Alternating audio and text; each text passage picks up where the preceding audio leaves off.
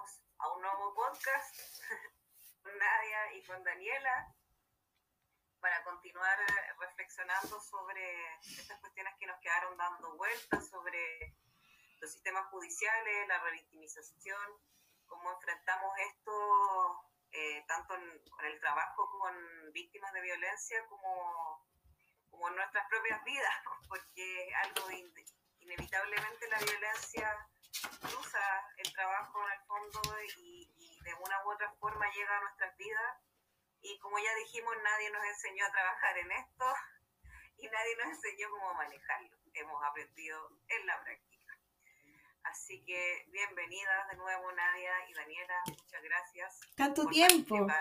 Tanto tiempo. Y bueno, pues empecemos a, en el fondo esto como de la frustración, los sistemas judiciales, los tiempos distintos que tienen, cómo afectamos el acompañamiento jurídico. Eh, quizás desde cada una de nuestras áreas, la Daniela trabaja mayoritariamente en familia, ¿no es cierto? Más nosotros trabajamos más en penal y igual tiene, si bien dijimos que son todas víctimas de, o sea, son, ahí existe, el Estado tiene un deber reforzado de protección con estas víctimas, niños, niñas y adolescentes, con las mujeres y con las víctimas de violencia institucional. Y en base a eso tiene un estándar de debida diligencia mucho más alto en, en la persecución y en la sanción eh, y en la reparación también con las víctimas. Y eso muchas veces no se cumple, por no decir Yo creo que, siempre. Yo creo que ahí justamente en base a lo que, a esto último que tú dices como en risa, que efectivamente es muy triste que nos riamos, pero que así. Es como hay que empezar a enfrentar eh, la, la, intervención también con, con la, las personas, las mujeres. Bueno, voy a hablar como desde mi lugar, pero o con, con las personas que nos toca intervenir, ¿no es cierto? Porque me parece que una de las principales, y creo que lo tocamos en, el, un poquito por encima en, la cápsula pasada, es eh, poder eh, explicar y eh, a, las personas con las que, con las que trabajamos que los, los, procesos judiciales, si bien pueden llegar a ser reparadores y tienen también un, está dentro de, de los objetivos también que el derecho internacional exige dentro de los estándares, eh, creo que es súper importante no limitar las intervenciones desde el momento uno eh, solamente a esta eventual verdad jurídica porque justamente es tan complejo que, que, suceda. Eso no significa que no haya que intentarlo y tampoco significa que no haya que hacer la pega para la que estamos convocados, digamos, que no se malentienda. Pero sí creo que hay que partir eh, con las prevenciones respectivas y explicando justamente que eh, el, el, derecho no es neutro y por lo tanto también está teñido de toda una concepción patriarcal eh, que impacta sí o sí eh, en las resoluciones, quienes toman las decisiones tampoco son neutros nadie, no, yo tampoco lo soy, en mi forma de, de, enfrentar mi trabajo tampoco soy, tampoco soy neutra. Y nadie lo es, ni los jueces al aplicar la norma, ni el, ni, ni el legislador al hacer la eh, por lo tanto hay que, creo yo que es una buena práctica, eh, partir las, las, intervenciones desde los jurídicos y ahí también enganchando con, con, la necesidad de ir como acompañándose también de, la, de las duplas, eh, marcando esta, este punto y dejando claro la, las expectativas para que la, reparación no esté depositada exclusivamente en, la eventual verdad jurídica que puede que no se llegue a concretar, ¿no? Mm. O que puede que se llegue a concretar mucho tiempo después, mm. que es lo que, que, pasa cuando hablamos de, de, los tiempos, ¿no? De, de los tiempos de, intervención versus también los tiempos de, tribunales. Eh, el derecho a familia también creo que es un reproductor y probablemente, eh, si es que no más que el derecho penal, eh, por lo menos en relación de las exigencias que se hacen, de cómo eh, reproduce también eh, las obligaciones de cuidado exclusivamente en la mujer. creo que hay que tener harto ojo ahí y, y marcar ese, ese punto cuando estamos inter, interviniendo con, con, mujeres y con, y con madres, digamos, también, eh, en el caso de, la Dani que trabaja con, eh, porque marcar el punto de que el derecho no es neutro puede llegar a, abrir una puerta también para, para, las mujeres, para llegar a entender que eh, la lentitud de los procesos y el, la dificultad que puede implicar no es culpa de ella, eh, no, es una, no es nuevamente una su responsabilidad, el peso de la investigación, el peso de las causas no pueden estar repuestas en, en ella y, en ese sentido me parece que puede ser eh, importante incluso medio liberador, y sin dejar de hacer nuestro trabajo y haciendo todo lo posible por si alcanzarlo, eh, pero marcando ese punto, porque, porque creo que a veces se pierde de vista eh, la neutralidad del derecho. Y, y, es algo que no podemos perder de vista porque justamente si no nos frustramos todos, se frustran sobre todo los intervinientes como víctimas directas o, los que han sufrido algún tipo de vulneración eh, y nosotros como nosotras como abogados. Mm. Y en eso yo también me gustaría como que esa responsabilidad que nosotras visualizamos que es necesaria, también, eh, hoy yo soy como especialista en tirar palos para ese hoy día, pero de verdad eh, yo creo que es importante también para los profesionales, los profesionales psicólogos, eh, porque ellos intervienen a hacer la intervención directa, son con quienes las personas tienen, por supuesto, eh, mayor comunicación, confianza. Eh, y también ocurre mucho, también ocurre a veces en capacitaciones y bueno, pero si yo le pido esto a la, a la, a la persona, el juicio va a avanzar más rápido y de repente uno nota esta cierta como necesidad como de hacer justicia del el profesional que está interviniendo. Y yo creo que eso hay que mantenerlo, yo entiendo que, es un, que puede ser súper instintivo, pero hay que mantenerlo a, raya igual. Eh, porque como bien dice la Nadia, aquí las únicas personas encargadas de la investigación y de elaborar diligencias eh, son, las son los fiscales en primer lugar y eh, las policías y eventualmente, ¿cierto? Que, si es que existe algún querellante, y eso todo es materia penal. Pasa mucho y concuerdo mucho con Nadia. A mí me ha tocado también varias veces a, adultos decirles, los chiquillos, las víctimas no es prueba. es un sujeto del proceso, no es un objeto, que pasa mucho a veces eso, que por obtener cierto relato, o cierto, comillas, eh, avance en el proceso, eh, hay que preguntarse antes cuáles son las consecuencias de aquello, qué es lo que puede llegar a ocurrir. Entonces, además del tiempo, yo creo que también hay que ir tomando las decisiones de manera bien acompañada y bien pensadas, también en atención a todo lo que ya hemos hablado. Yo creo que es relevante y que cuando hayan dudas, eh, no perder nunca el foco, no, no, hay que yo sé que cuesta N, pero se puede. ¿Mm? Como respetando también esas decisiones, porque puede ser también que alguien decida no continuar, por ejemplo.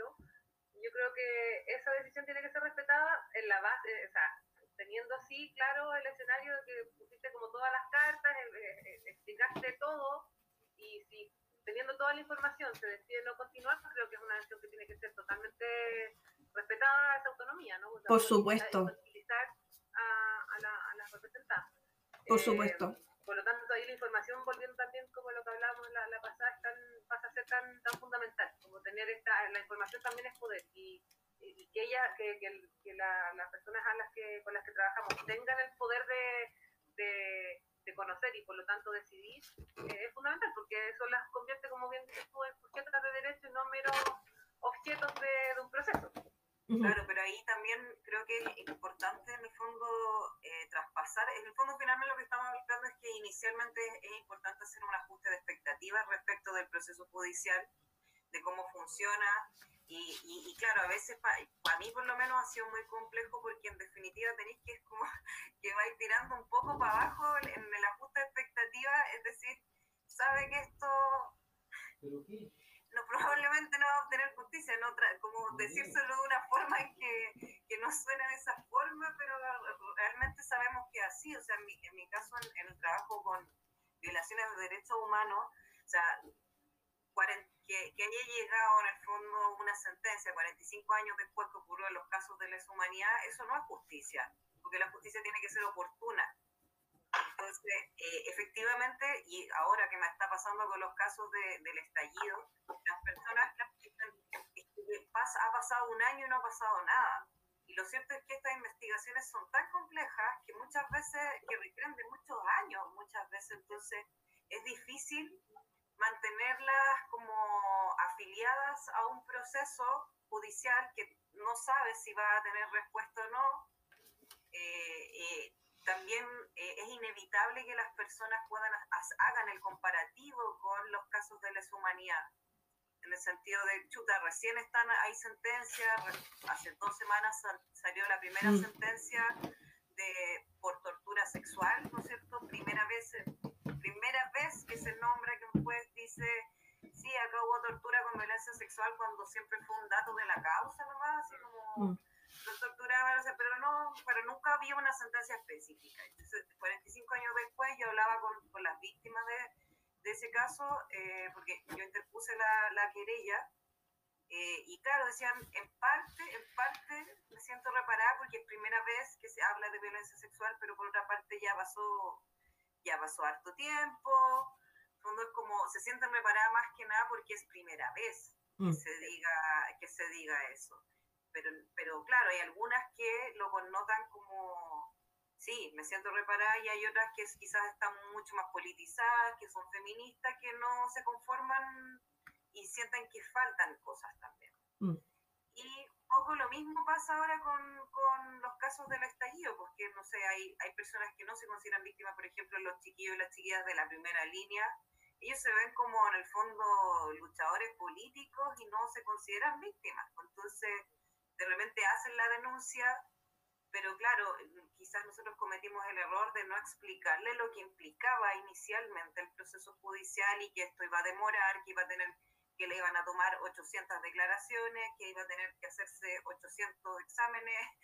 Eh, y eso igual eh, eh, es, en el fondo tiene que ver con este punto de expectativas, que si no, si no uno lo hace inicialmente, es difícil que lo pueda comprender la víctima a la mitad del proceso cuando ya se ve enfrentada a que, a que qué onda, así como, ¿por qué eh, tengo que darle una declaración a los pacos porque están haciendo la investigación si los pacos me agredieron?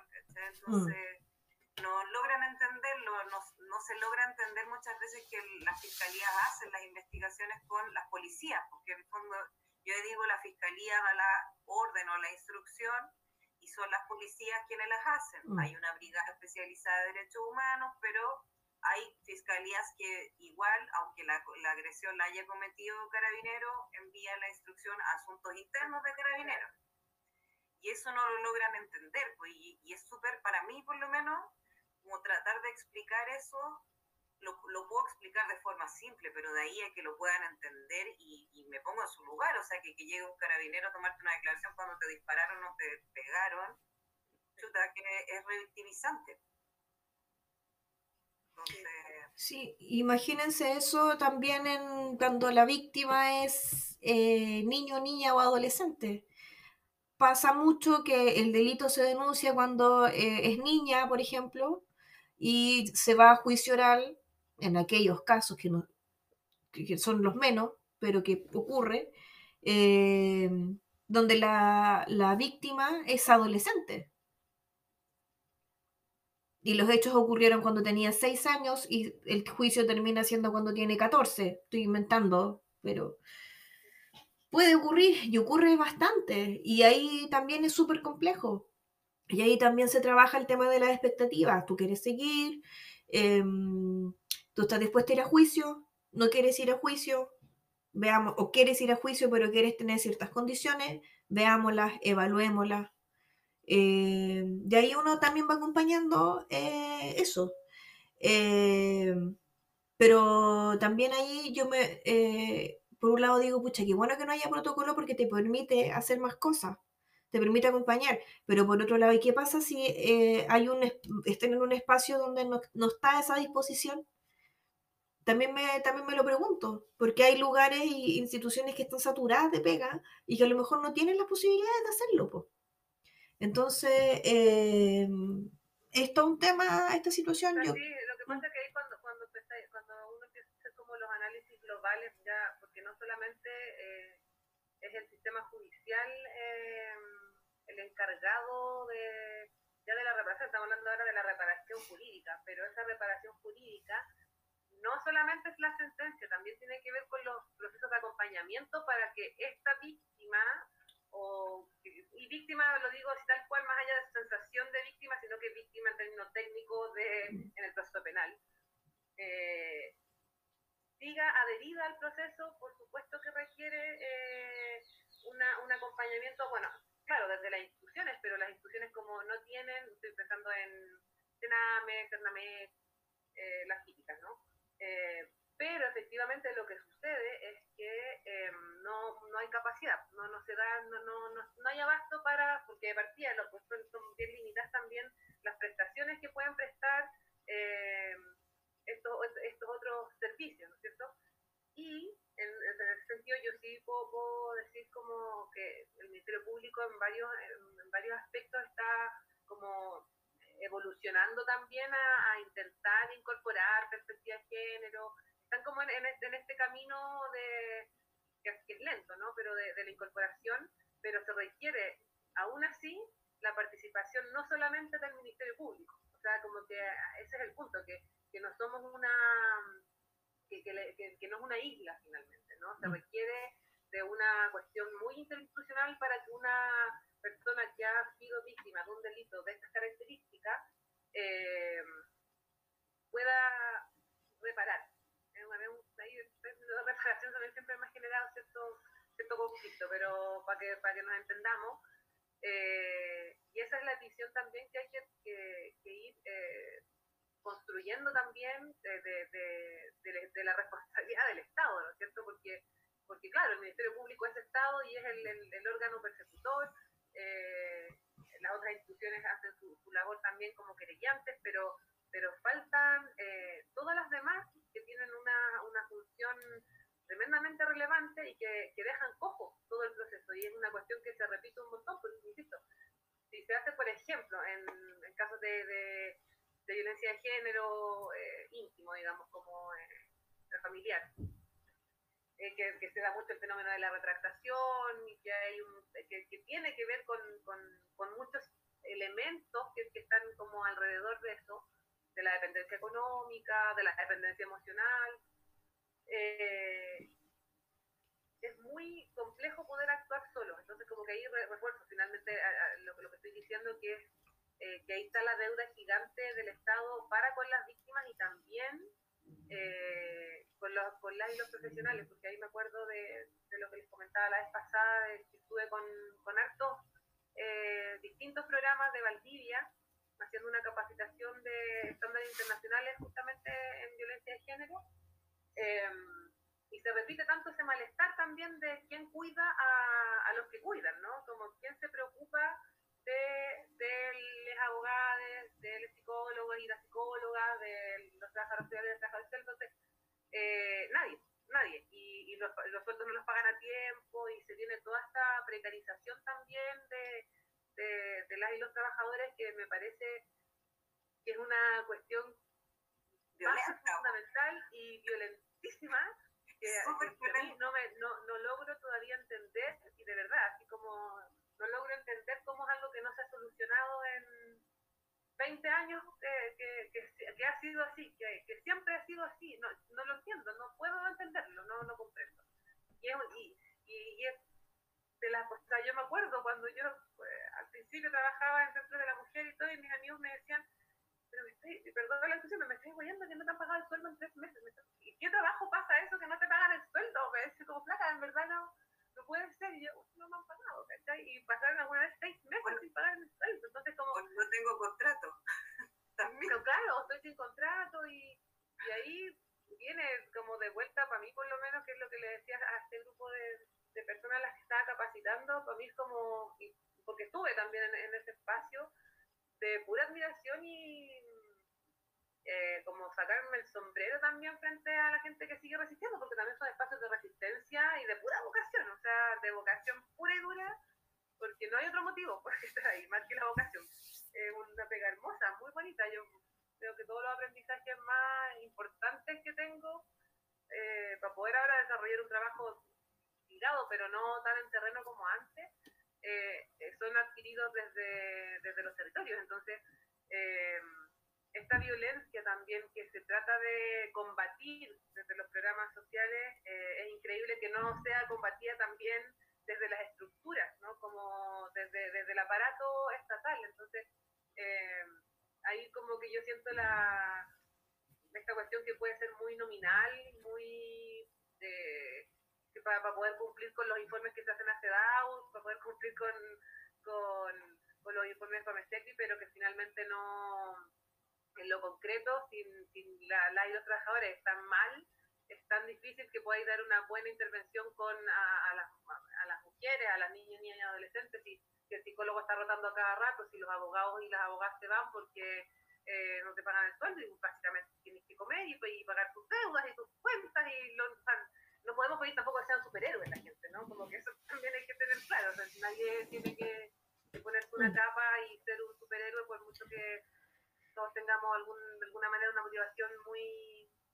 de, de contribuir a, a, poder cambiar un poco la, las cosas finalmente, ¿no? Pero yo creo que ese punto es un, es un, es un punto que no hay que perder de vista porque, porque es muy violento y, y, y, no sé si ha sido como que se están conversado, eh, más bien siento que ha sido normalizado a lo largo de los años mm. y y si mientras esto no se solucione, eh, me cuesta ver también que, que, se pueda efectivamente en algún momento erradicar todas, el resto, todas las demás violencias que, que, se, que se ejercen y se sufren, ¿no?